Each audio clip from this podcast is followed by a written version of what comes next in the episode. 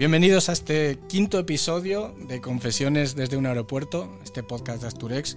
Regresamos tras un mes más o menos de vacaciones y yo creo que no estaba no estaba organizado, pero lo hacemos bien porque ahora en agosto muchos de los podcasts que normalmente escuchamos eh, están de vacaciones y ahora que es cuando uno tiene tiempo de escuchar encuentras con que no hay episodios disponibles, así que aquí está el podcast de Asturex para rescatar esas horas de playa y de siesta playera, para el que pueda.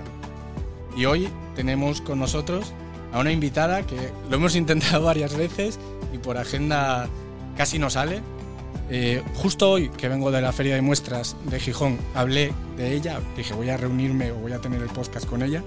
Me dijeron, bueno, un montón de alabanzas de de gente de instituciones, de compañeros de trabajo.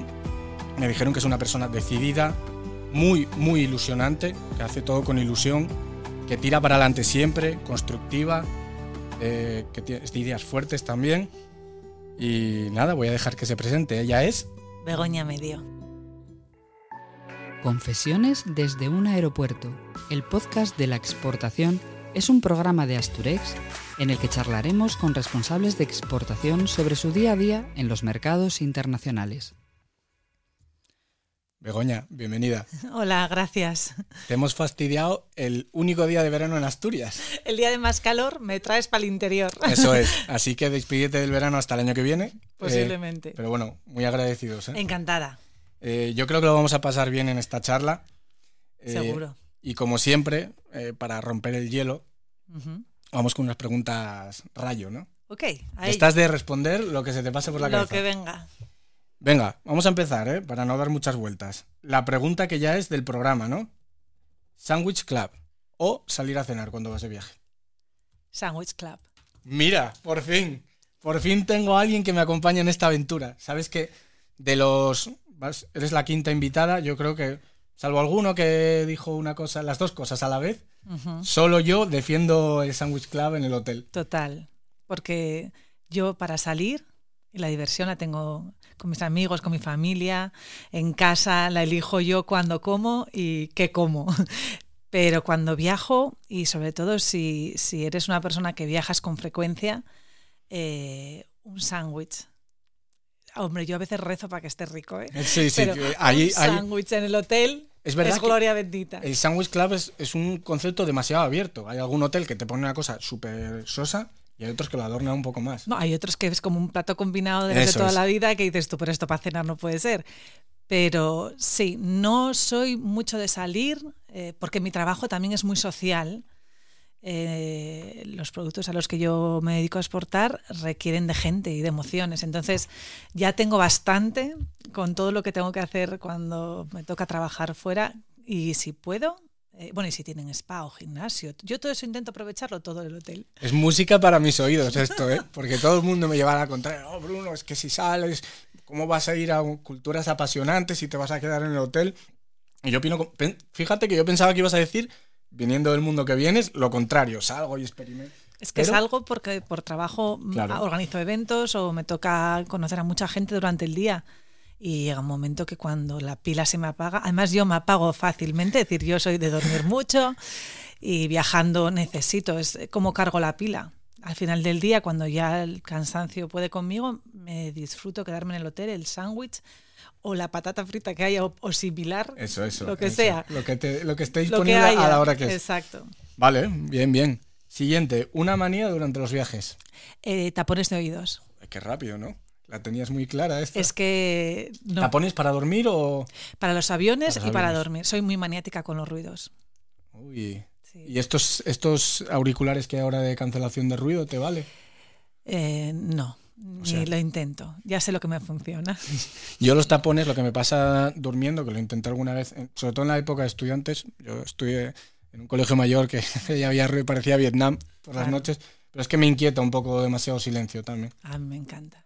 ¿Y para la despertarte? propia respiración, la vibración de la pulsera, del reloj, eh, lo tengo súper organizado. Es que cuando viajas mucho... Ya, ya, ya, no, no, yo soy igual, ¿eh? yo tengo muchas manías, por eso esta pregunta ya creo que la hice alguna vez más, porque me interesa, soy muy maniático también. Eh, ¿Gastronomía que más te ha sorprendido y la que menos? Mira, la que más... eh, Brasil. Vale. Para mí Brasil es eh, vida en todo, en, el color, en la música, en la comida. Eh, la que menos me ha sorprendido, pues creo que el último viaje que hemos hecho juntos a, Ah, Noruega y Suecia. Suecia, Noruega, sí. mm, me impresionó poco en general. Vale. O sea, que es una manera muy fina de decir que no, que no te dijo nada la comida. No me transmitieron nada, no. Vale. Eh, artesanal y exportable, ¿es un, es un oxímoron? Es difícil, eh, pero creo que eh, con un país, eh, perdón, con un mundo tan globalizado, ¿qué exportas? ¿Lo que hay en todos los sitios o lo tradicional, lo artesano y lo que es único en un lugar? Joder, ha sido una respuesta muy buena, ¿eh? Parece que está ensayado y aquí no hay nada no, no, no preparado. es ensayo. Es que es, eso mismo es también muy limitante a la hora de trabajarlo. Por eso lo tengo clarísimo. Vale, de esto yo creo que hablaremos después. Eh, una que me interesa siempre, porque yo creo que a este mundo llegamos todos por caminos muy diferentes. Algunos llegamos muy decididos, pero otros no tanto, y llegaron por circunstancias. ¿Exportador se nace o se hace? Yo me hice. Yo venía, mi formación y además mi vocación ha sido el turismo. He desarrollado los primeros 14, 15 años, bueno, y sigo vinculada al turismo. Yo soy un híbrido de turismo y agroalimentación. Y mm, era vocacional, es vocacional. Yo me encanta eh, hacer que la gente descubra lugares, enseñarlos, promocionarlos, trabajarlos. Eso me chifla. Luego, eh, en mi casa, por la influencia de mi padre, que era un ingeniero agrónomo maravilloso, especializado en industria agroalimentaria, pues conserveras, yagares, toda la industria agroalimentaria estaba en- se oía en mi casa. Y bueno, y luego que soy muy foodie, yo en sí mismo, conmigo misma. Vale. Entonces, eh, cuando valoras, eh, bueno, pues al final eh, me hice es- exportadora utilizando los argumentos del turismo, ese llamar a las emociones, llamar a, a los sentimientos para motivar una compra, eh, basándome en, en lo que tenía a mano, que me sonaba fácil. Es decir, fue una, fue un, fue una evolución natural. Una transición Muy natural. natural. Muy natural. Yo em- empecé eh, desarrollando producto turístico vinculado a agroalimentación por España y, y luego ya me centré un poco en Asturias y en Gijón. Y, y esos mismos productores me cogieron un poco de la mano y dijeron, mira, es que esta manera tuya de comunicar y de vender y de tal eh, es oro para... Vamos a dar la vuelta. Claro. Entonces dije, bueno, pues venga, vamos, si yo Vale. esto lo sé hacer. Esto ya nos hila con el primer tema que íbamos a plantear, pero me queda una pregunta por hacer todavía, que es, ¿deshacer la maleta al llegar a casa o se queda ahí hasta el día siguiente? tengo que estar muy cansada, muy, muy cansada para no hacerlo. La dejo limpia, recogida y colocada en su sitio. Yo hago igual. O sea, es como que no, no me quedo tranquilo yéndome a la No cama. cierro el viaje. Eso es. Y si me queda, mm, eh, hasta la mañana siguiente. Eso. Hay veces que llego muy cansada, muy, muy cansada. Muy tarde. o muy tarde. Y, y, bueno, se queda ahí, que ni la toco, se, se queda en, vertical con la rueda, casi el- el- todo. Porque la paz cual. mental es si está cerrada, porque si la dejas abierta ya... ya... Bueno, no, lo puedo hacer, pero me fío que sí, pa- para que no porque una vez que ya empiezo a abrir, y yo ya ya arranco, ya la dejo liquidada. Pero Ropa a lavar, sí, ropa a guardar. hay cosas que luego encima no se toca. Yo el neceser lo tengo doble, es decir, todas esas cosas en casa están eh, para el siguiente viaje. Eso sí. es. Muy bien. Luego me queda una pregunta que nos hizo Nacho Galán, que te la voy a hacer al final y te voy a pedir a ti que, nos, que nos formules una pregunta. Pero vamos con un tema que era el que tenía yo planeado para abrir esta charla ya un poco más en profundidad, que es el tema de, de cómo llegaste a esto del mundo de la exportación. Y yo tenía aquí apuntado tu paso por el turismo. Entonces, ya lo dejaste caer un poco ah, en esta pregunta, pero ¿cómo, cómo llegaste al, el- en el turismo? ¿Tú estás formada para...? Sí, yo estoy, est- eh, fui, bueno, soy diplomada en ciencias empresariales, especializada en relaciones internacionales, que ahí ya toqué comercio exterior y bueno, venía ya un poco con tendencia. Eh, a continuación hice dos másters, que, bueno, un título propio y un máster en la Universidad de Oviedo, porque mi vocación desde cría, vamos, desde siempre fue el turismo. Porque he viajado con mis padres toda la vida y porque yo volvía cambiada. Y, y eso me, me parecía que era algo increíble. ¿no? Entonces eh, me formé en la universidad. Soy producto 100% Universidad de Oviedo. Eh, luego he llegado a colaborar con, con el título propio, el- vamos, con el máster de turismo de planificación y dirección. Y, mm, y pues nada, empecé a desarrollar proyectos de turismo, mucho en calidad turística, siempre con muchas empresas, eh, destinos turísticos grandes. Eh, poníamos, bueno, es un proyecto que hay a nivel nacional, que es eh, calidad turística, es decir, es un sistema que ayuda a que la gestión interna de todos los establecimientos turísticos no pensemos solo en hoteles, hay policía turística, hay un montón de servicios turísticos. Bueno, pues se le basa en el sistema de calidad interno, ¿vale? Trabajamos internamente, como digo yo siempre, del, mostrador de recepción de un hotel hacia, adentro. Exacto. Y mm, trabajé, pues eso, por muchos destinos en España. Fue una época maravillosa. Eh, y ese mismo proceso de trabajo, es decir, esa misma metodología de trabajo, se incorporó al proyecto de rutas del vino de España. Y en aquel momento yo tenía un colaborador y bueno, me dijo, incorpórate. Y bueno, trabajamos durante unos años en rutas del vino de España, pues abriendo las bodegas y organizando un poco y formando al territorio y a las empresas en cómo esa nueva gente que va a aparecer, que es un turista, eh, supone, obliga a la empresa a tener unos ciertos cambios y crear un producto para ellos que no es solo la botella con el líquido dentro, es una experiencia recorriendo bodegas. que aquí yo tengo que decir que el vino dentro de los productos españoles fue un poco como la punta de lanza, ¿no? Siempre ha sido el sector que, ha estado más abierto fuera, que lo ha intentado con más fuerza, también que ha, traído turistas y ha preparado ese mundillo para los productos que han venido detrás, ¿no? Exacto. Y en la parte de turismo, eh, ese proyecto de Rutas del Vino de España modificó el territorio vitivinícola por abrirlo al turista. Antes no era pensable que tuvieses, bueno, había grandes bodegas que sí tenían, pero no de manera de destino. Somos un, todo un territorio vitivinícola orientado a llamar a la puerta de los turistas y que la gente en España no solo consuma sol y playa, sino que además hay un territorio más interior o, a veces en costa también, pero que aporta eh, conocimiento mientras que disfrutas. Claro, e, eso ahora es más, es más común o ya lo hemos ya lo vemos en muchos más sitios, pero ¿qué sitio te impresionó a ti que hacían esto muy bien y, de verdad les sacaban un muy buen rendimiento desde un principio? Bueno, más que vi que lo hacían muy bien, me vi muy involucrada en la denominación de origen Rías Baixas. Y he llevado a llagareros asturianos allí a que lo conozcan hace ya, te, te estoy hablando del año de 2010, 2011 para que viesen en qué se transformaba un territorio cuando se convertía en atractivo para el turismo, aunque la razón de ser, la motivación principal del viaje fuese un producto agroalimentario que te hace único. te hace único, sí, Porque como sea, siempre son amparadas por denominaciones de origen o consejos reguladores, al final pones algo único encima de la mesa y organizas un territorio para que turísticamente se vuelva atractivo. Creas señalización, adaptas, ayudas a los eh, hoteleros y a los restauradores a prepararse, que haya menús, que haya referencias del vino continuamente, que todo el territorio esté tematizado, de manera que la gente sepa que llega a, un, territorio en el que, mm, si quieran o no, el vino, en el caso de iba a ser un protagonista. Te va a acompañar todo el viaje.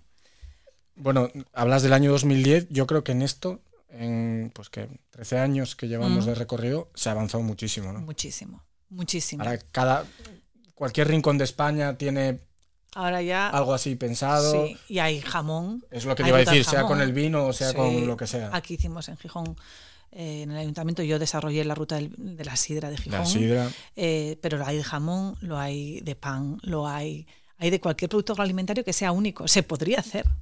Hay de cultura mariñeira, que también lo trabajé yo en Galicia. Hay muy, muy cosas muy interesantes, muy interesantes. Lo que pasa es que el vino tiene mucho poder y el vino es no hace falta comunicar que hay vino en España. Todo el mundo sabe. Ya. Eh, y por eso te decía yo que es un poco. Es, es un sector que, cuando pensamos ya en la parte de exportación, siempre ha sido en España pionero, ¿no? Llevan muchas décadas de trabajo de posicionar el vino español es un sector que siempre ha tenido claro que la frontera comercial no estaba ni en la región ni en el país. Tenían que salir fuera. Tenían que salir fuera. Sí, yo me, recuerdo mi, época en Serbia, el producto español que estaba en cualquier rincón, en cualquier pueblecito de los Balcanes, era el vino. Así es. Así es. Y fíjate que comentabas que, tu pasión por el turismo viene un poco de los viajes en familia, que es lo que nos decía eh, Fernando de Ferjovi también, que su padre, eh, no, su madre era zafata de vuelo y su padre tenía alguna vinculación también con. O sea, que esto ya lo. Se mama en casa. Se mama en casa, ¿no? Esa, esa atracción por, lo diferente. Al final replicas lo que ves y si encima te gusta, pues te engancha. Te engancha, claro que sí. Y entonces, eh, de turismo, ya empiezas a, unirte a, a claro, gastronomía, ¿no? Exacto, con el vino ya empecé a tener contacto con productores eh, vitivinícolas. Luego, cuando vine a Gijón y propuse, oye, soy experta en hacer este modelo de desarrollo turístico, ¿por qué no, no lo hacemos en Gijón? Entonces, el ayuntamiento, en aquel momento Joaquín Miranda, eh, que era el gerente de turismo de Gijón, dijo, venga, vamos a ello. ¿Sorprendió en aquel momento esa propuesta? sí y no. Sí, porque eh, la sidra no se contemplaba hasta entonces como un producto eh, eno gastronómico, porque sigue siendo vinculado al, concepto eno, eh, como sidraturismo. Yo era la única persona que utilizaba. yo era la única que utilizaba la palabra sidraturismo al principio, porque no, no lo había, ¿no? hasta que desarrollamos y pusimos en marcha en unos meses la ruta de la sidra. Y sí lo que pasa es que el proyecto de Rutas del Vino de España ya era tangible tú ya podías disfrutarlo. Entonces era fácil de explicar. Era fácil de ponerles el referente, ¿no? Exacto, yo estaba en aquel momento desarrollando y siendo la consultora durante, estuve cuatro o cinco años de la denominación de origen Rías Baixas. Entonces venía, lo tenía fresquísimo. Claro. Sabía transmitir lo que había que hacer. Gijón además era, fue un poco proyecto piloto porque era muy chiquitín. No, no, no abarcamos Asturias. Nos centramos solo en Gijón como capital sidrera, ¿no? de consumo sobre todo. Y, y nada, pues confiaron en mí y ahí ya sí, porque ahí ya los llegareros ya me tenían a mano. y en casa. Ya podían tirar de ti. Y en casa. Y claro, fue muy interesante. Lo disfrutamos, yo creo que todos, tanto los llegareros como yo. Fue una experiencia muy bonita eh, hacerles eh, ver que formaban parte no solo de un sector agroalimentario, sino del turístico también. Oye, eh, una pregunta, no sé, yo la hago mucho en, en los ámbitos en los que en Asturias nos hacemos de menos. O sea, nos creemos, creemos que no podemos hacer cosas que en otras regiones se lanzan a la aventura sin ningún problema. Yo creo que ponemos el valor en las cosas que no son tan importantes y nos olvidamos de dónde está el valor real. Y, en Asturias se puede hacer de todo. Es así. Pero, eh, ¿valoramos nuestro producto? Sí, sí desde el ego propio, no desde el punto de vista del cliente. ¿Sabes? Que igual tu producto tiene que tener algún tipo de variación a veces para encajar, sobre todo en el canal comercial. Pero, pero sí, yo creo que sí somos orgullosos de lo que tenemos. Somos, creo que en general, podemos mejorar nuestra manera de vendernos y de comunicarnos. Y, sí que creo que, que el valor tenemos que darlo no por lo que nosotros creemos y nuestra conciencia nos dice, sino por cómo alguien está dispuesto a pagar por lo nuestro. Eso es, como alguien está dispuesto a comprar esa historia. Que Eso sí te da el valor. Vale, vale, vale. ¿Y cómo llegan esas primeras veces en las que tienes que enfrentarte a clientes de fuera? ¿Te, te acuerdas de la primera vez que, que, hiciste un viaje, una venta, un contacto con un cliente de fuera? Bueno, fue con Asturias for Foodies, el pues proyecto que, apoyó pues Entramos, venga, entramos directos a Asturias. Lo estaba guardando un poco. Yo hasta entonces no me había dedicado a vender vendía que mis propios servicios. mi empresa, mi cabeza. ¿Y cómo llega Asturias for Foodies? Pues mira, Asturias for Foodies surge porque yo eh, era un poco, bueno, era el, casi el, porcentaje importante de una, de una importadora, que eran dos hermanos neoyorquinos, que ponen en marcha, con mi ayuda aquí en Asturias, la primera importadora de sidra eh, natural asturiana a Estados Unidos. Solo se dedicaban a sidra. Y la primera sidra que empezaron a exportar o a importar desde Nueva York fue, fue asturiana. Por cosas de la vida de ellos, eh, conocían Asturias y, estaban enamorados de la sidra. Cuando llegaron aquí, que fue como un octubre, noviembre del año 2012, me acuerdo que no tenían claro todavía, cuando nos conocimos, si iba a ser una importadora de sidra o un bar de sidra en Williamsburg. O sea, el proyecto podía ser... Sí, lo que pasa es que tenían todos los conocimientos y eran un perfil perfecto de emprendedor norteamericano. Y, nos recorrimos pues casi 30 yagares, eh, probamos la sidra, escuchamos, aprendimos las dos partes. Y, yo ahí sí, sí, empecé, cuando ellos empezaron a negociar con los yagares, era, yo era, un, era tangencial, pero estaba ahí, ayudando. Entonces, sí, bueno, fue mi primera vez que vi una operación compra-venta internacional, pero sin yo liderarla. O sea, tú estabas como de, como de, persona de, confianza en el territorio. ¿vale? asesora. Exacto. Entonces, eh, eso fue noviembre, diciembre. En, en marzo del 2013 llegaron las primeras botellas de sidra natural a Nueva York. Y yo en abril me cogí a mi mejor amiga y nos fuimos las dos a Nueva York a ver a, John, a John y a, su hermano, a Anthony, y, y bueno, a ver, ¿esto para dónde van estas botellas ahora? Claro, porque bueno, pues estuvimos escanciando sidra, les apoyamos en la distribución, repartiendo las botellas, explicando, porque claro, no es lo mismo que te lo cuenten ellos a que dicen, no, mira, esta es la asturiana que nos ha servido de enlace para hacer todo esto. Y cuando volví, me acuerdo que era la inauguración de Trabanco de Sariego, de las instalaciones de Sariego. Y volví emocionada, porque aquella época era la primera parte en que los llagareros norteamericanos tenían conciencia de que la sidra iba a tener un hueco en el mercado norteamericano, que ah, pues eso, ahora estamos 10 años después, la sidra tiene un súper hueco en el mercado norteamericano. Y mm, entonces yo volví emocionadísima. Y me acuerdo que, bueno, pues nada, el anfitrión, fui a saludar a Samuel y a Yolanda, la hija y tal. Bueno, oye, no des, por Dios, enfocaros a Estados Unidos porque aquello arranca ahora. Bueno. No perdáis el tren. Claro. Y Samuel me dijo, el lunes ven, al llegar y me lo cuentas bien y hablamos todo, porque claro, que el día era inauguración y no era el momento. Fui, dijo Begoñina, hay que organizar algo. Y así fue. Entonces montamos eh, Asturias por Foodies.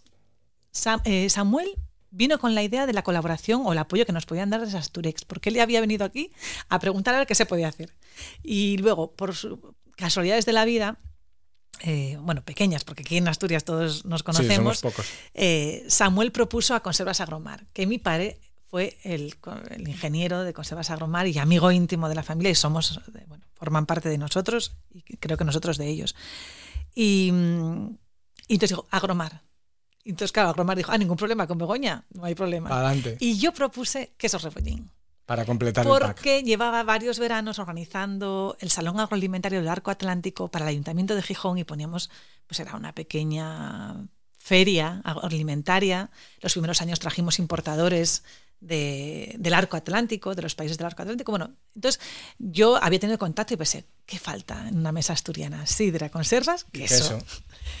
Y, y, gracias a, bueno, pues a, que lo vieron clarísimo desde Agrovaldés, desde Rebollín, eh, empezamos, el gerente dijo pa'lante y, y, ahí, arrancó. y ahí arrancó. Oye, una pregunta, ¿y cuando viniste con los americanos por primera vez, ellos era la primera vez que visitaban Asturias? No, ah. ellos habían venido porque su madre, que había fallecido lamentablemente, era una antropóloga experta en mujeres y había estado viviendo en las montañas de los picos de Europa. Alucinante. Exactamente, Camarmeña, conociendo a las mujeres asturianas de la alta montaña. ¿Cómo te queda el cuerpo? Joder. Estas son las cosas que salen en el podcast. Siempre hay una anécdota eh, increíble de casualidades que gestan proyectos luego importantes. Exacto. Bueno, pues para que te hagas una idea, em, ellos, por ese, bueno, claro, te falta tu madre, pero ese recuerdo y ese oírla a ella hablar de Asturias, de las montañas y de la sidra, fue el motor que les movió. Em, ellos me conocieron a mí porque un día sentada con los llagareros de Gijón en la formación que les daba orientándolos hacia el turismo, eh, claro, aquí hay un concepto de sidra que es totalmente diferente a, otros. Ellos conocían muchos, pero yo les intentaba siempre llevar a la parte turística. ¿no? Entonces les llevé ejemplos de dónde había otros productos turísticos vinculados a la sidra. Pues había un poco, un poquito en la zona de la Bretaña, había un poquito en una zona de Estados Unidos y entonces mm, empezaba el Messenger de aquella. Entonces yo cogí el Messenger y mandé un mensaje a todos, a los franceses, a los ingleses, a los... Digo, mire, soy Begoña, me dedico a esto, estoy formando, expliqué porque digo... ¿Contaste tu libro ahí? Exacto, por, eh, por favor, explicarme cómo tenéis montado esto. Bueno, nadie me contestó, salvo quién, salvo los americanos. Los americanos, que cuando tienen una idea en la cabeza... Exacto. Y me contestó Tess. Tess vive en Gijón a día de hoy. Esto del año, del año 2012. Tess me contesta y me dice, ella, o no me acuerdo si fue, sí, yo creo que fue ella, y me vinieron a decir que llegaba a Asturias en 15 días. Yo alucinada. Que os veíais allí. Yo que no había tenido contacto con el mercado norteamericano tan cerca, yo decía, pero madre mía, pues sí que son rápidos. Esto que se habla de los americanos es verdad. Oye, a los 15 días. Ahí se plantó. Tess estaba aquí. Y Tess tenía un blog de su hermano es, eh, o era o es, creo que sigue siendo, uno de los socios de Two Town Cider en Portland, en Oregon. Y, y ella es la hermana pequeña. Y ella venía de adjunta a un instituto de Navia. Ostras. Para escuchar, para que los niños del instituto escuchasen la voz nativa en la clase de inglés. Alucinante. Alucinante. Bueno, pues entonces ella en su blog, yo la contacté, porque claro, era la que me contestó de lo de la pregunta mía. Entonces dije, oye, estás en Navia, pero vente a Gijón de vez en cuando, que yo, como estaba trabajando en el proyecto de la ruta, te, voy a llevar por los Yagares. Vas a conocer, por lo menos a los nueve o diez que trabajan conmigo en el proyecto, vas a conocerlos a todos. Y entonces nada, yo iba a los alsas, la recogía de su alsa de Navia, y íbamos pues un día a Trabango, otro día a Piñera, otro día, bueno, fuimos recorriendo unos, lo que nos dio tiempo.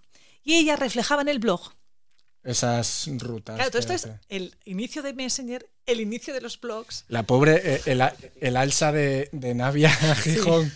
Eh, Tiene mérito. Por ¿eh? la carretera de la costa. Fantástica. Ella es fantástica. Entonces ella escribía, no, y Begoña me vino a buscar y me llevó a ver tal llegar. Y claro, si tú estás en Estados Unidos. esto es la visión romántica. Estás buscando, y estás buscando referencias. Y encima sabes que en Asturias, porque lo has vivido, porque tu madre te ha dicho, porque ellos ya habían venido una vez a Asturias a ver dónde había estado su madre. Bueno, claro, enseguida me contactaron, llegaron a mí. Y yo me acuerdo de decirle a mis padres, es que me han escrito unos americanos que me dicen que me necesitan. Y yo, venga, venga, venga, pues nada, pues para adelante. Esto con lo incrédulos que nos, que nos convertimos ahora, ahora que ya hay tantas voy a decir estafas, pero tantas eh, cosas raras aquí en Asturex todos los días. Llegan cosas, claro. Llegan cosas raras. Pero antes, ¿no? Te llegaba una cosa de estas y decías, venga, pues vamos a y yo me he dejado guiar mucho por mi intuición. Tengo una intuición muy poderosa y dije, vamos para allá. Vamos para adelante. Y bueno, pues ahí está Asturias por, Foodies. Y antes de que sigamos con Asturias for Foodies, vamos a ver un poco los testimonios de aquellos dos de los tres que participaron en ese consorcio. Que Begoña Medio efectivamente estuvo trabajando con, nosotros em, durante los años pues, del 2014 al 2020. En ese tiempo, eh, la labor que, hizo Begoña Medio junto con las otras empresas en las que participábamos en este proyecto, que era, eran Conservas Agromar y Quesos Rebollín, pues eh, hubo una, serie de, acciones y de viajes a Estados Unidos que nos ayudó muchísimo, bueno, pues eh, sobre todo a entender un poco las necesidades por las que eh, debía pasar el sector, nuestro sector concretamente, y, hacer pues ciertos cambios, ¿no? si queríamos acercarnos un poco al consumidor americano.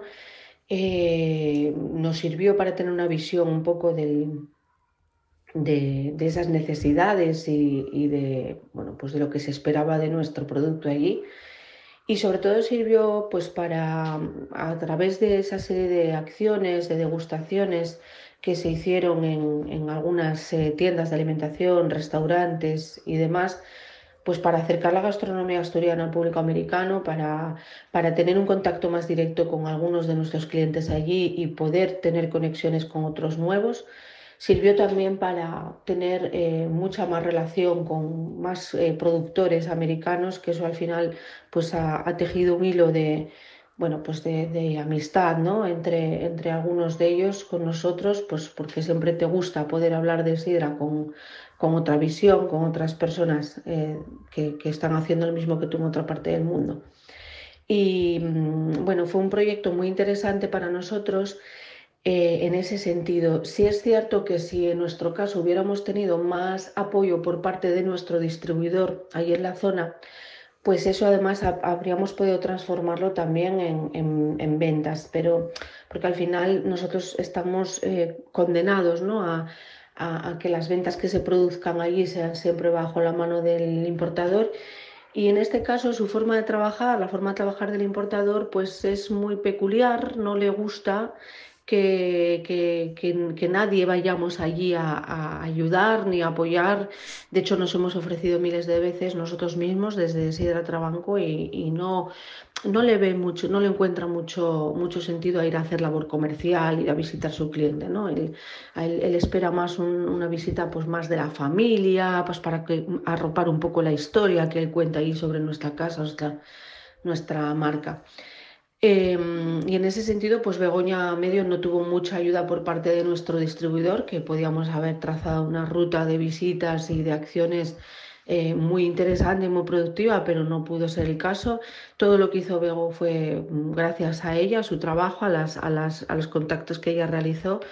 Y, mm, y, bueno, la verdad que nosotros quedamos muy satisfechos por, por toda esta labor que se produjo. Hablaba Yolanda Trabanco y quédate con el concepto de los cambios que apuntaba, ¿eh? me lo vas a contar. Pero ahora vamos a escuchar otro testimonio. Gracias, Yolanda. Bueno, pues yo soy Armando de, de Conservas Agromar y nada, la experiencia con el consorcio Asturias for Foodies para nosotros fue muy buena, fue muy positiva a nivel particular.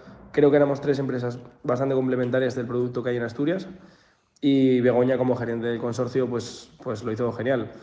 Eh, nosotros en Agromar al principio em, pues eso, logramos hacer varios importadores eh, gracias a ella en, pues en, en los principales estados y, y, luego fue un poco, la labor de Begoña fue afianzar un poco la, la relación con estos clientes. Entonces, bueno, hacíamos un par de viajes al año, costa este y costa oeste.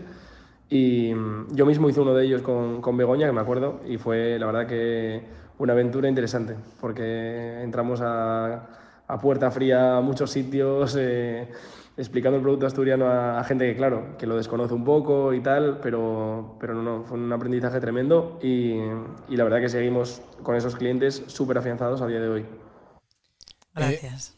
Eh, allí está Armando, que hizo algún viaje contigo y menciona una cosa a la que nos hemos enfrentado siempre, que es la puerta fría, porque la puerta fría ya es una cosa que en los departamentos nacionales de ventas cuesta. Mm. Pero si hablamos de clientes internacionales, si hablamos de ir a Estados Unidos. Eso tiene que ser como era. Que, Yo decía, bueno, no puedo marchar de aquí sin entrar en este bar o en esta tienda, porque ya que estoy aquí, eso es, eso es lo que pienso siempre antes de entrar en puerta fría. ¿Cómo no voy a entrar estando aquí y pudiendo luego hacerle llegar muestras o igual las tenía conmigo? ¿Y cómo son los americanos a puerta fría? Porque hay países donde puerta fría es como, bueno, yo he entrado a Puerta Fría en zonas de Francia que era como faltarles un poco al respeto, depende, ¿eh? zona norte o más, una zona más seria, o incluso en zonas de Europa. ¿Cómo eran los, americanos cuando entrabas a Puerto? Porque ellos también son muy... Son muy curiosos. Claro. El americano le gusta saber. El conocimiento para el americano, el americano es verdadero valor.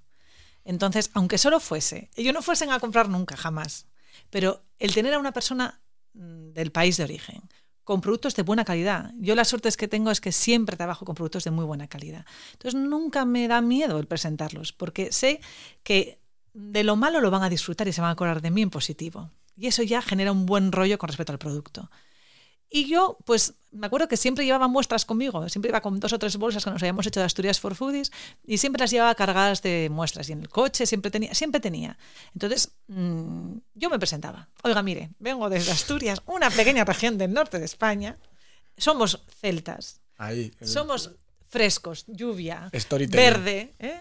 Y, y en nuestras mesas lo tradicional es sidra, queso y conservas. Y yo estoy aquí estos días trabajando y yo veo su tienda tan bonita que yo tengo que venir aquí a dejarle a usted una muestra. Estoy, yo por comprarte ahora mismo. Entonces, así, así de sencillo. ¿Qué pasa? Que el americano dice, ¿de dónde vienes? Australia, Austria, porque claro, luego mi inglés, sí, sí, sí. los acentos ya sabes. Y, y como son muy educados y muy se interesan por las cosas. Yo creo que los americanos tienen ese... Yo estuve, yo, yo viví eh, en Estados Unidos tiempo, yo era un poco pequeño, pero sí que me, sí que me di cuenta de que ellos tienen como, no voy a decir complejo, pero ellos miran a Europa y les resulta tan interesante y dicen, es que nosotros no tenemos una historia tan compleja, entonces viene alguien y como que se interesan mucho, ¿no? Es que Europa para ellos yo creo que representa variedad y producto basado en tradición. Y ellos ya empiezan a tener tradición. A ver, ahora ya sí. sí, sí. Pero lógicamente cuando llevas productos que se llevan haciendo siglos, pues eh, se quedan patidifusos. Y eso ¿Cuántos años? Claro, ese es el efecto wow, que a mí me gusta porque consigues captar atención y decir, bueno, a ver, ¿qué me cuenta esta chica que acaba de entrar por la puerta? Y luego tienen otra cosa también, que yo me di cuenta también con esto ya con producto agroalimentario a los americanos, que es que ellos, eh, este efecto de, bueno, me acuerdo que hacían mucha referencia a, aquel, aquel, aquella serie, serie de reportajes que hicieron Gwyneth Paltrow por España y tal. Y cuando ven una cosa y les apetece, van a por ella hasta el final. Sí, sí, no les importa los trámites que haya que hacer, precios. Cuando yo quiero que algo esté en mi tienda o en mi, lo consigo. Sí, sí, sí. No, no. Y, yo he, oído cosas que digo, pero de verdad, esta gente sabe ya más que yo de sidra, saben más que yo, porque al final te preguntan tanto. Yo cuando organizo, que también traigo a profesionales del mundo de la sidra Asturias, eh, o del queso ahora también, eh, llega un momento que me como una esponja, me, me, aprietan, me aprietan, me aprietan, me sacan todo el jugo, digo, pero vamos a ver, que algo me tengo no que No me hagas ninguna pregunta más, que, ya me pillas. Bueno, es que mm, todo les interesa, los he llevado a ver tonelería, los he llevado, y todo les interesa, todo quieren saber.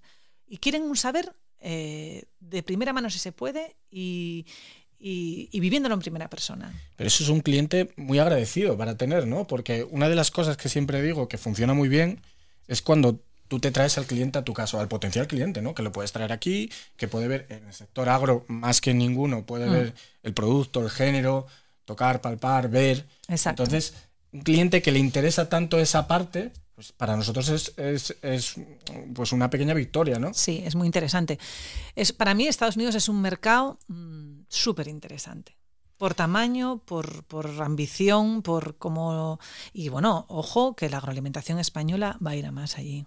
Sí, bueno, de hecho estamos viviendo un gran cambio en, Estados Unidos desde que la cocina española ya se empieza a entender y a difundir. La conserva, me acuerdo cuando yo empecé con las primeras tarros y latas de agromar allí, la gente me miraba, ¿qué es eso que llevas ahí dentro? Los chipirones eh, con su tinta. Y tiene ese eh, red lobster enorme que es lo eh, único que... Sí, claro, es que tienen muy poco, muy poco recorrido en tema, bueno, y en lata es muy mala calidad. Y, ahora hay un boom de la conserva. Hay un concepto totalmente claro de que eh, es pescado marisco de calidad, eh, con un sistema de, preservación de la calidad eh, garantizado. Eso ha cambiado en 10 años. Y lo que apuntaba Yolanda de, los cambios, que quería volver sobre ello, porque tú, claro, ahí empezabas también con el mundo de la exportación. Sí. ¿Qué, cambios percibiste que teníamos que hacer en esos productos para, para entrar? Bueno, concretamente en la sidra, piensa que yo vivía rodeada del mundo de la sidra norteamericano. En el año 2013, eh, junto a Edu Coto, que, es una persona de las que más saben de sidra eh, en Asturias, eh, organizamos el primer Cider Tour y nos trajimos a lo que en aquel momento era la primera consejo de la Asociación de Llagareros de Estados Unidos. Y los trajimos a Asturias. Un grupo eran como 18, 19 personas. Asturias y el País Vasco visitamos. Porque ellos querían saber, necesitaban saber, querían ver qué podían hacer de lo que hacíamos aquí, eh, adaptarlo, por supuesto, a la realidad norteamericana, pero eran los primeros pasitos del mundo de la sidra en, Estados Unidos como concepto de bebida actual. Entonces, claro, en las conversaciones, Bruno, que tenían entre ellos, era oro molido para Tú mí. Era, ahí estabas. Claro, hablaban de latas, six packs, eh, es decir, con el paquete de cuatro, de seis, que era lo más competitivo, el tamaño de la botella, los precios, no entendían. Es decir, el concepto del precio de la sidra asturiana es algo que siguen a día de hoy, que se les cruje el cerebelo cuando me lo preguntan. Esto es una cosa que yo he traído, tengo muchos amigos ingleses y, una vez con uno me acuerdo que tuvimos, es que estaba incrédulo, me decía, que, que una botella de sidra cuesta, ¿qué? Esto en Inglaterra lo podrías vender a 20 libras o... Alucinaba. Es que tú piensas que la, sidra asturiana eh, que se exporta a los Estados Unidos no se posiciona entre... Eh, depende de dónde la vendas, ¿no? Pero no es de las más caras a la venta. O sea que ellos mm, valoran su producto en la medida de que cuánto coste de todo, de mano de obra, de se necesita para tener esa botella puesta encima de la mesa como se manda. Y, entonces, claro, todo lo de aquí les sorprendía, pero les interesaba muchísimo también. Y yo, eh, estar dentro de ese mundo, seguí organizando cider tours casi dos o tres al año. Y luego me llegaban muchos yagareros o muchos productores de manzana durante el año, así salpicado durante el año. Y claro, éramos ellos y, él, y yo, o ellos y yo, sentados en un coche recorriendo Asturias. Entonces, las conversaciones eran sobre sidra. Y entonces llega un momento que te das cuenta de que tú tienes un producto maravilloso, natural, ojo, que es un valor importantísimo, em, que para llegar allí tenemos encima el storytelling eh, de, la sidra, que es el escanciado, la historia, la tradición, lo que es una speech, eh, lo tiene perfecto. Pero ojo, que el producto que tú tienes que vender a un americano igual no es exactamente el que le tienes que vender a un asturiano, que va con su ADN astur, a beber esa botella de sidra. El americano no tiene eso. Entonces, igual tienes que, para utilizar, además, es que hay unos canales de venta, es que hay un sistema organizado para que las cosas lleguen a los estantes de las tiendas y a los lineales de los supermercados. Tienes que colocarte a favor de corriente. Adaptarte al canal. meterte en ese río, en esa corriente y decir, bueno, pues aquí me coloco y con qué producto porque igual con la sidra natural no. Entonces empezamos a hablar ya de botellines, de una cider, de, bueno, todo esto que de lo que el Diagarelo luego tuviese capacidad de hacer. Que hoy ya casi todo es real. Ya es real, ya tienen una gama muy grande, ya hay lata, ya hay... Eh, hay vermú, o quinquina, bueno, cada uno desarrolla su idea. Exacto, hay eh, fritzante, que lo tiene castaño. Hay cosas que se adaptaron para poder llegar a ciertos mercados. Que eso surgió seguramente todo. Ahora lo tenemos aquí disponible para nosotros. O sea, el que quiera lo puede comprar en el supermercado aquí en Asturias, pero seguramente surgió de las necesidades de adaptarse a los diferentes mercados. Y de venta. Hay que vender más. Hay que vender más. Este producto ya tenemos claro que se vende hasta aquí y hasta aquí estamos llegando al límite. ¿Qué más podemos hacer para enganchar a la gente a la sidra? Y ahí viene mi cuña, siempre lo repito, que cuando tú intentas internacionalizarte, cambias tú también por dentro. Y cambias tú, toda tu empresa cambia, porque hay cambios, estos cambios que estamos comentando que hay que hacer, y luego revierten en mejora, innovación de tu producto, mejoras tuyas como profesional y de tu equipo, etcétera. Siempre Agromar también desarrolló, creó nuevos, buscó nuevos tarros con nuevos cierres, que no tuviesen cuello, que fuese fácil sacar la pieza de bonito sin romper. Porque yo cuando hacía las degustaciones, las presentaciones, hacía, se, me rompía y tenía que cocinar en público delante del, distribuidor. Y entonces decía, coño, siempre se me rompe la... y hablándolo con la importadora, ¿y qué podemos hacer para mejorar? Yo siempre les he preguntado a los importadores, ¿qué podemos hacer? ¿Qué... Antes de volver a casa decía, dime cuatro, cinco, las cosas que necesites que yo tenga que transmitir al productor para que para ti sea más fácil vendernos. Y con esa información volví a casa. Voy a contar una anécdota que se me viene a la cabeza justo ahora, en mi época de vender café, por esto de las demostraciones en público, ¿no? Y que siempre, cuando es importante, no te sale tan bien. Yo llevaba Estábamos en Polonia, en un sitio, con unos clientes con los que íbamos a pasar unos días y yo llevaba tiempo diciéndoles que mi café, bueno, pues que el grano eh, no está roto dentro de la bolsa, que eso, bueno, y le contaba las, ventajas. ventajas. Y, dice uno de ellos, venga, vamos a verlo. Y, ostras. Y me abre el paquete de café, que claro, había, había venido en el viaje conmigo. Como había podido. Yo ya estaba temblando. Y tira como 30 granos de café encima de la mesa, alrededor todos sus sus clientes, ¿no? Era una. Sí, sí, con una presentación. Un show, era el distribuidor con todos sus clientes que venían a conocerme a mí. me dice, mira, este ganado está roto. Bueno, es uno de entre no, pero es que este también. Y este, y este, y este. Salí de aquello y ya no me acuerdo. La gota de sudor, eh, pero qué agobio, ¿eh? Qué agobio. Qué agobio. Oye, siempre hablamos en el podcast, a mí me gusta, ¿eh? Porque también es, es eh, vida pura del exportador tener algún resbalón y, darnos con alguna puerta en la cabeza. De aquella época, Mm. ¿Cuál fue alguna cosa que, algún piscinazo que dijiste tú? No, no por, por, bueno, pues por lo que fuera no salió adelante. ¿Qué, dijeras tú? Se me resistió mm, Miami.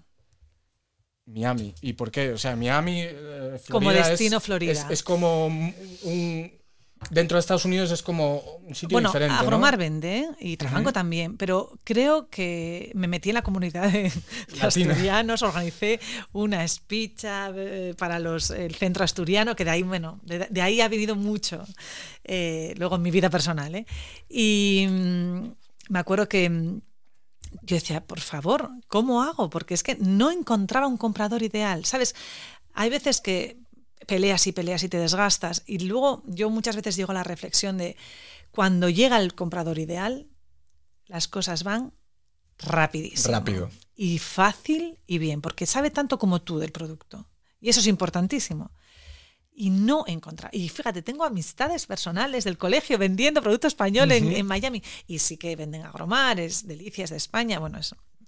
Pero creo que, que ahora quizás, ahora quizás sea el momento de, acercarse a ese territorio. Nos desgastamos a veces en esas batallas que casi que uno convierte como batallas personales. Oye, yo tengo que vender aquí. A veces nos desgastamos demasiado y no es igual más inteligente decir, oye, mira, he probado un poco aquí, ya veo que no se va a abrir, me voy a otro sitio. Sí, sí, Miami. Lo que pasa es que, bueno, yo estuve cinco años viajando a Estados Unidos y siempre iba a Miami porque no puede ser. Se te resistía la plaza y eso... No puede ser. Y lo intenté y me reuní con un montón de gente y organicé. Y luego los asturianos allí, oye, pues tenían tiendas y tenían... Bueno, pues no pude. No, pude. no pude en la, medida que a mí me hubiese gustado o como pude hacer en California, en Estados Unidos, o, eh, perdón, en, en Nueva York. no pude reconozco que ahí mm, me quedó ahí clean. La espinita. Sí.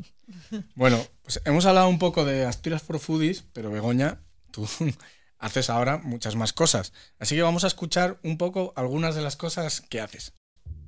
Es complicado ligar a Begoña Medio a un solo proyecto, empresa o producto, porque a lo largo de una trayectoria que la ha convertido en toda una referente, se ha esforzado por sacar muchos adelante en los mercados exteriores y desde Asturias.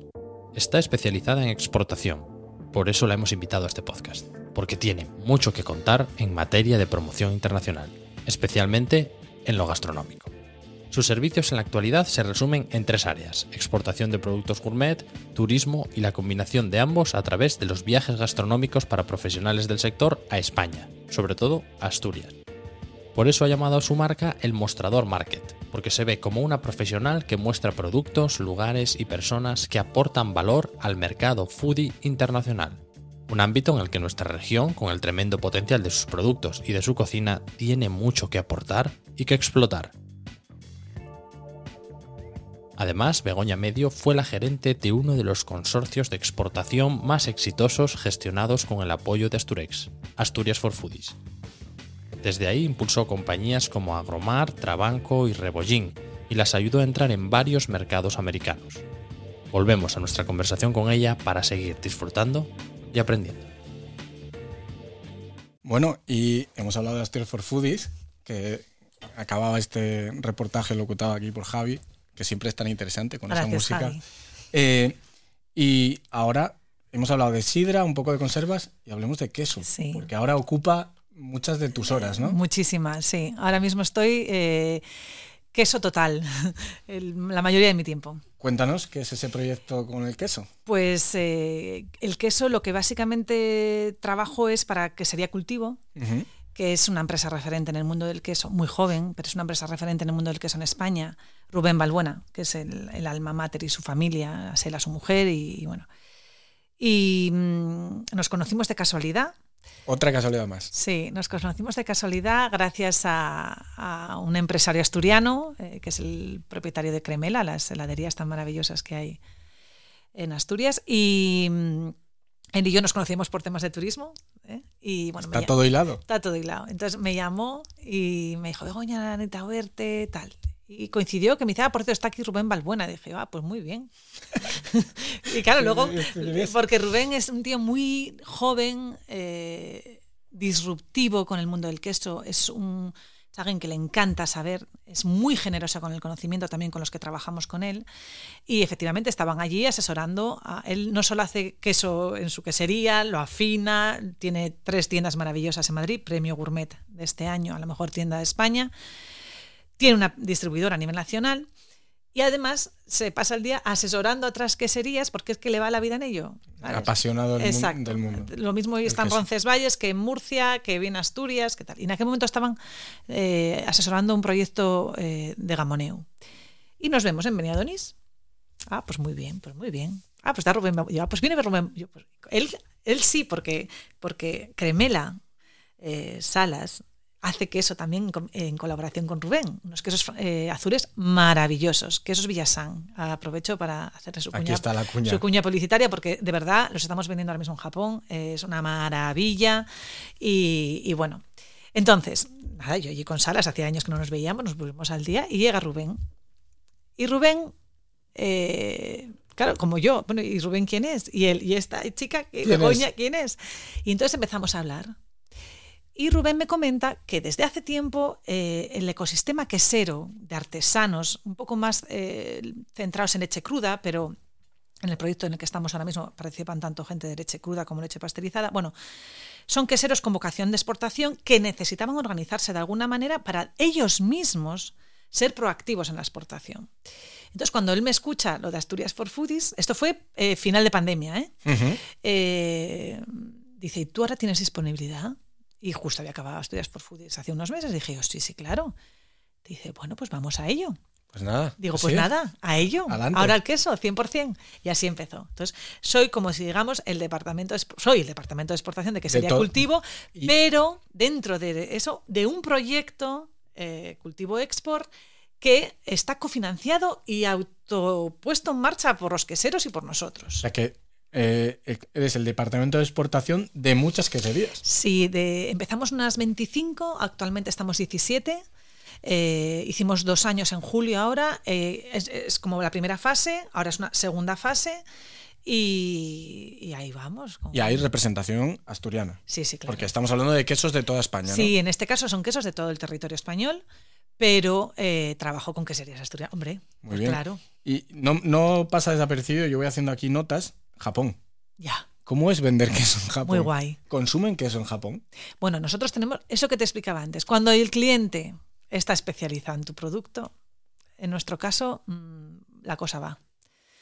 Ah, ojo, que estamos aprendiendo. Es decir, cuando yo arranqué con cultivo, yo solo había vendido en Estados Unidos y yo no era el departamento de exportación. Yo hacía el ruido positivo para que el equipo de Trabanco, el equipo de Agromar y el equipo de Rebollín, cuando llegase el pedido, actuasen. papeleo, todo eso. yo ahí me retiraba. Eh, y yo, yo dije, bueno, vale, vamos con esta segunda fase venía del turismo, la primera fue promoción, ruido, y ahora ya es el papeleo, eh. fidelización, y ahora ya vamos a todo, ya con todo. El jaleo de exportación. Exacto, y así lo hablamos Rubén y yo y tiramos para adelante. Entonces, claro, cada país que estoy abriendo es una nueva experiencia, parto de cero. Japón mm, me encanta porque el cliente me encanta, son tiendas de, en Tokio 100% queso, lo habían intentado cultivo antes de que yo empezase a trabajar con ellos y por razones de papeleo eh, no había salido y ahora ya, ya lo tenemos dominado. Ahora ya está. Y entonces muy bien. O sea, ahí me, comentas que el cliente es muy decidido también. A Rubén lo conoce mucha gente, a Cultivo lo conoce mucha gente. Entonces, a veces no hace falta ni que yo me mueva mucho. si vienen a España, mm, van a ver a Rubén. Y en temas de trámites, Japón, complicado. Sí, tenemos que utilizar un colaborador. Claro. Porque eh, nosotros somos nuevos en este concepto de exportación de esta manera. Y, eh, bueno, pues con las nuevas normativas, el nuevo sistema, que tampoco es tan reciente, pero el SAE, para poder autoprecintarte los palés, para que salga, bueno, pues todo eso estamos en proceso nosotros, nuestras queserías, las 17 son chiquititas, algunas un poco más grandes, eh, pero bueno, requiere un proceso que lo estamos haciendo toda la vez pero no vamos a perder la oportunidad de, perder de, vender a un cliente maravilloso. Nunca, nunca. Entonces, bueno, pues hemos, tenemos varios colaboradores en Europa y cuando un cliente quiere el producto ya y nosotros igual estamos en el proceso de, poder eh, servirle como directamente, usamos nuestros colaboradores en Ranchis, en Francia, y, a través de ellos. Pero bueno, mm, es que está siendo un éxito. Eh, me gusta que saques este proyecto porque de ahí venía un poco la pregunta que te hice al principio de artesanal y exportable es un oxímoron porque hicimos, ¿te acuerdas?, una mesa en el Asturex Open Days donde hablábamos de consorcios, porque es que en el sector agro, donde son empresas pequeñas, donde los recursos humanos son muy escasos, donde el producto es muy bueno, pero exportarlo es muy difícil porque hay productos, no hay que escapar de la idea de que hay productos más fácilmente exportables, pues eh, no sé, toneladas de lo que sea, y el producto agroalimentario, y como el queso, por ejemplo, mucho más difícil. Entonces, el aunar fuerzas, el centrar en ti un poco esa figura y que el quesero se dedique a hacer queso y tú ya te peleas con todo el resto, es una fórmula eh, empresarial de éxito. Sí. A ver, es mm, de éxito, pues lo, veremos, porque la exportación, como es a largo plazo, ya sabes. Bueno, pero el éxito ya hoy por hoy lo estamos teniendo. Quiero decir, y el haberse juntado. Eso, eh, eso, eso es lo que yo en exportación nunca den. Sí, vale, el éxito es vender. Pero el, intentarlo ya es ah, el primer paso de, querer, de poner la voluntad. El ponernos todos a ello ha sido un éxito. Eso, desde luego. Las ventas estamos muy contentos. ¿eh? Este año estamos creciendo un 30 y pico por ciento sobre las ventas del año anterior, o sea que muy bien. Pero Claro, todos quieren vender más, ¿sabes? Normal. Son 17 cabezas o 20 cabezas o 25 cuando empezamos queriendo vender más y solo ven su perspectiva unitaria. De, su, de su, venta, no Exacto. Entonces, la venta conjunta también se diluye entre muchos, se reparte entre muchos, ¿sabes? Pero bueno, eso forma parte de un proyecto de mucha gente o de muchas empresas chiquititas. Eh, ¿Qué pasa? Que necesitan vender. Es que vender uno es mejor que vender cero. Claro, siempre. Claro. Y no es lo mismo vender aquí que estar vendiendo ahora, eh, igual poca cantidad a día de hoy, hoy, pero estás vendiendo en Dubái, en Hong Kong, en Singapur, en Japón, en Italia, en Francia, en, bueno, poco, bueno, vale, dale un poco de recorrido. Vas sumando. Tienes un distribuidor no sé dónde, tienes otro no sé dónde, y vas sumando kilos, unidades. Y en cada pedido demuestro que soy fiable, que este pequeño grupo de artesanos españoles que se han juntado con nosotros eh, visibles eh, cumple. cumple, que cada país que me llega yo empiezo a buscar, ay madre mía, la que me viene Certificados, ahora. no sé qué. uy, la que me viene con esto. Eh, y lo hacemos. Y lo estamos consiguiendo. Y estamos vendiendo en cadenas de supermercados en Hong Kong. Y eso es, son pequeños éxitos que son los que luego en el largo plazo te conforman decir, oye, pues sí, esto ha sido un éxito. Claro, porque a, ese, esa primera tienda que abres no sé dónde, en Hong Kong, igual es, ya, ya hay, tu producto ya está allí para verse y, puede verlo alguien más y quererlo. Siempre. Entonces, si no estás allí, nunca va a suceder Cada nada. Cada cliente es un escaparate para sí. Eso es, eso es. A eso me refiero. Muchas veces intentamos conseguir la cifra grande, el, tocar la tecla y de repente, pues, tres camiones de lo que sea. Eh. Nunca, casi nunca empieza así. Bueno, mira, me llegan muchos de esos de, y quiero tanto, y dije, uy, este no es mi cliente. No. Sí es verdad que eh, filtras al final, ¿no? Pero la exportación, sea como sea, lleva un tiempo y en ese tiempo lleva dinero y dedicación. Y, no hay más. Y paciencia. Y paciencia. Porque yo calmo mucho los intentos siempre. Oye, mira, no esto se está trabajando, lleva un tiempo. No os olvidéis que la exportación ni es el mismo lenguaje, ni es el mismo idioma. Son quesos que, mis quesos cambian, están uh -huh. vivos viajando. Eso es, eso es complicado, lo hemos hablado alguna vez en sí, alguna conversación. Es decir, cuando ya en la ficha técnica aparece fecha de caducidad, ya mmm, cuidado. Tú tienes como, como cuando vas con una bomba en la maleta que tiene el, Exacto, el, va, el con timer contador hacia, atrás, hacia atrás. Tú te Sí, montas sí. con el queso y ya tienes el Sí. contador hacia No, atrás. no, y me dicen, y mándamelo con tanta maduración, calculando el tiempo del viaje para que me llegue en el estado óptimo. Claro. Es que el queso artesano es un bebé viajando con- eh, por el mundo. Hay que cuidarlo, hay que mantenerlo fresquito, hay que tenerlo bien. Entonces es muy complicado. Por eso esta gente se juntó y decidió decir, bueno, a ver si juntos lo, lo podemos hacer. En el mundo del queso, eh, estamos ya en el punto que comentábamos antes de- del, del mundo del vino, donde el vino español ya está, ya tiene su hueco. No. ¿Qué va? Nada. ¿Qui- ¿Quién se posicionó ahí con los quesos? Francia. Sí, Francia, Italia. Eh, son muy buenos elaborando, son muy buenos vendiendo, Vendiendo. son muy buenos eh, acompañando el producto. Eh, España, por bueno, pues por la historia, por, el aislamiento, por, por, por cómo somos, bueno, pues por lo que sea, hubo un par de trenes que se nos escaparon. Y, y ahora empezamos. Ahora empezamos. Eh, yo cuando me dicen, ay, pues hay algo parecido a lo vuestro, inte-", yo, ay, pues qué bien, que hay alguien más. ¿Qué, ¿no? qué hace esto? no? Eh, que hay mucha gente, ¿eh? pero vamos, que no somos, no todos los que estamos somos suficientes. Se necesita mucho más. El mundo del queso eh, español, artesano, mm, no me vale que me vendas eh, manchego, mahón, cuatro o cinco. No, no, no. Hay tal variedad, hay tal riqueza. 40. Claro, hay tal maravillas, hay cada queso azul, hay cada que, que yo misma he ido descubriendo gracias a este proyecto. Yo, los primeros meses eh, era una absorción de información sin parar, porque eran quesos y quesos diferentes, ciento y pico quesos diferentes. Y mm, fue la primera lección del sector, fue cuidado, que aquí hay una variedad y todos con muy buena calidad. Ujú. Cuidado. Ese es un reto también. Claro, porque eh, vender un manchego no es complicado. Pero mi- el objetivo de este proyecto, además de vender, es mostrar al mundo que el queso español, por supuesto que hay manchego, que lo han hecho muy bien. Y Murcia el vino, que se vende en Estados Unidos como, como rosquillas. Pero es que hay muchos otros. Es que hay gente haciendo lácticas francesas eh, de estilo francés en España a un nivel impresionante. Es que hay azules que no tienen nada que envidiar a ninguno. Es que, claro, entonces cuando vas, bueno, a mí los clientes me lo dicen, ayúdame a filtrar o Begoña, porque claro, ciento y pico quesos. Claro. Entonces empezamos ya, a ver, caducidades, pum, pum, precio, pum, Y vas- filtros. esto es como en quién es filtros quién, técnicos, exacto, filtros técnicos. Al final te dices, bueno, mira, o Hong Kong, es que no hemos comprado nunca un queso español ar- artesano. Digo, ay, mi madre. Pues empiezo por lo. Denominaciones de origen. voy a bajarte a tierra, voy a bajarte al territorio, para que lo entiendas, para que puedas usar un mapa en tus lineales ubicando eh, eh, los productos eh, vinculados al territorio. Bueno, pues así les das dando y ahora ya no, ahora ya en cada pedido mando muestras de cosas que digo, esto cuando lo pruebes te va a encantar. Ya vas, ya vas haciendo de un poco de prescriptora.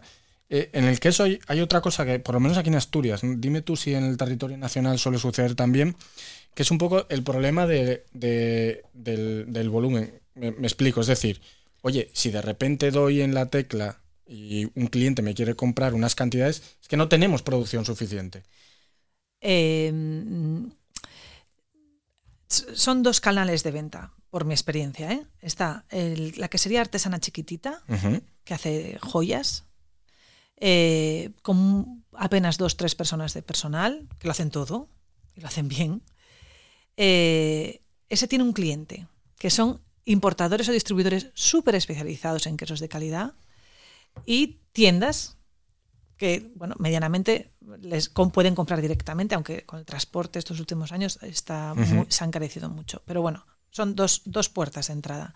Y luego están los que ya tienen un tamaño medio, con un volumen, que es una de las cosas que estamos nosotros ahora modificando un poco en el proyecto inicial, es tenemos como 6, 7 queserías que tienen capacidad, tienen más músculo de producción. Entonces, que ahí ya puedes entrar en más canales. Hay. Entonces, yo abro, yo considero que son como dos mundos que conviven porque es que los otros también son de una calidad excepcional, ¿sabes? Un zamorano, son quesos espectaculares. Simplemente que es que esa quesería tiene más capacidad de producción me encaja en la tienda pequeña, en el distribuidor pequeñito, pero encaja también en una pequeña superficie que tenga un corner gourmet curioso. ¿Y esas qué serías? O sea, me estás diciendo que yo puedo pasar, siendo la empresa, de hacer esas pequeñas joyas. Si gano tamaño, no necesariamente pierdo calidad. No. O sea, puedo convertirme en una empresa de producción más grande sin perder calidad. Sí, y aquí en Asturias hay alguna, ¿eh? Sí, sí, claro. No, no, no, no va reñido. Es que muchas veces creemos que va reñido, ¿no? Que dices, no, cuando perderemos ese componente de... No. Si lo sabes hacer bien en pequeño, lo sabes hacer bien en grande.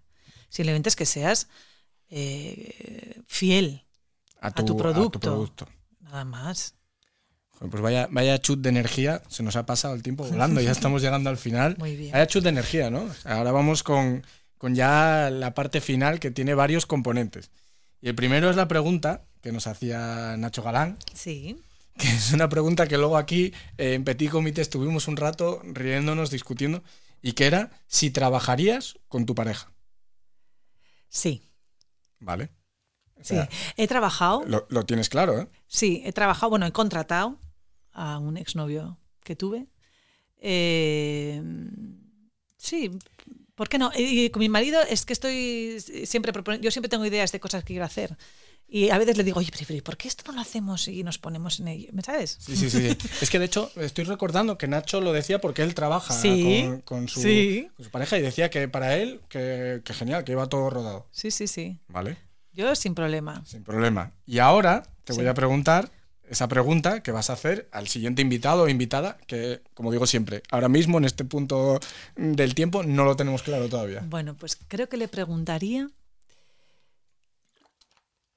¿qué otro producto que nunca has vendido en exportación te encantaría vender? Ostras. Mm, esa me gusta porque yo ahora mismo la tendría que pensar. No la tengo clara. Vale, pues ahí se queda. Yo creo que a veces mm, aprendes, ¿no? O ves, ves, más que nada ves, ves oportunidades de negocio para producto, porque yo no tengo producto. Ya, ya, ya, Y a veces digo, pues yo lo que tengo que tener es montarme un producto, porque, porque veo, veo oportunidades, ¿sabes? Sí, sí, sí. Y en Estados Unidos, sobre todo cuando viajaba tanto, eh, eh, allí yo decía, joder, esto que hay en España, eh, joder, es que aquí, gominolas. Sí. Eh, ropa de niño un poco diferente. Había cosas que decía, madre mía. En esto es una suerte trabajar en Asturex. Yo cuando voy de, a misiones comerciales, cuando iba ya con Asturex como, como, como cliente, o sea, desde el otro lado, y ahora, y en esas cenas de, que, comentamos todos qué tal va la misión, te das cuenta de, que todos tienen, todo, producto tiene su miguilla, ¿no? Hombre. Tiene su, su parte buena de vender ese producto, pero su parte mala. ¿Te puedes creer que no encuentro nunca fuera pistachos rebozados de chocolate que, que, me chiflan a mí, que no me los puedo permitir. O sea, que no encuentras nunca fuera no. y que los hay aquí, la porque casa, aquí sí lo hay. Hombre, se hace aquí al lado. Sí. ¿Cómo te queda el cuerpo? Y yo, pero ¿cómo es posible que esta gente no tenga pero, este delirio? Pero no sueltes aquí en público el, la idea del éxito. Bueno, no importa. Ojalá. Consorcio, venga. Ojalá, ojalá. a la casa. Ojalá, pero eh, son de, cosas que a ti te gustan, ¿no? De tu Sí, día, sí, sí. en tu día a día, en, en, tu casa, en tu ambiente, en tu entorno. Y dices tú, pero oye, este país, Voy a hacer- ¿por qué no tiene esto? Voy a hacer de abogado del diablo antes de acabar porque es que me lo dejas votando. ¿No será que alguien lo intentó primero y no Puede funcionó? ser. Pero ¿cómo no les va a gustar un pistacho con chocolate? ¿Y, y si lo intentamos en Miami? Se derrite por el calor. Sí. Pues nada, Begoña, por último, llega el regalo del programa, Ah, qué guay. que es eh, la taza de Asturex Genial. y el cargador para todo tipo de enchufes para cuando vayas Ah, a es un Japón, valor, a Estados valiosísimo. Unidos, por Europa, que es siempre el mismo, a México, etcétera, etcétera. Genial, genial. Pues nos vemos por los aeropuertos. Eso es, nos vemos en los aeropuertos, nos confesamos otra vez en los aeropuertos y nada, nos despedimos hasta el siguiente podcast, que será ya en septiembre. Confesiones desde un aeropuerto. El podcast de la exportación es un programa de Asturex. Suscríbete para no perderte ningún episodio y comparte con todas esas personas que puedan sacarle partido. Si quieres saber más sobre nosotros, puedes entrar en asturex.org y seguirnos en redes sociales y en YouTube. Nos escuchamos en el próximo capítulo.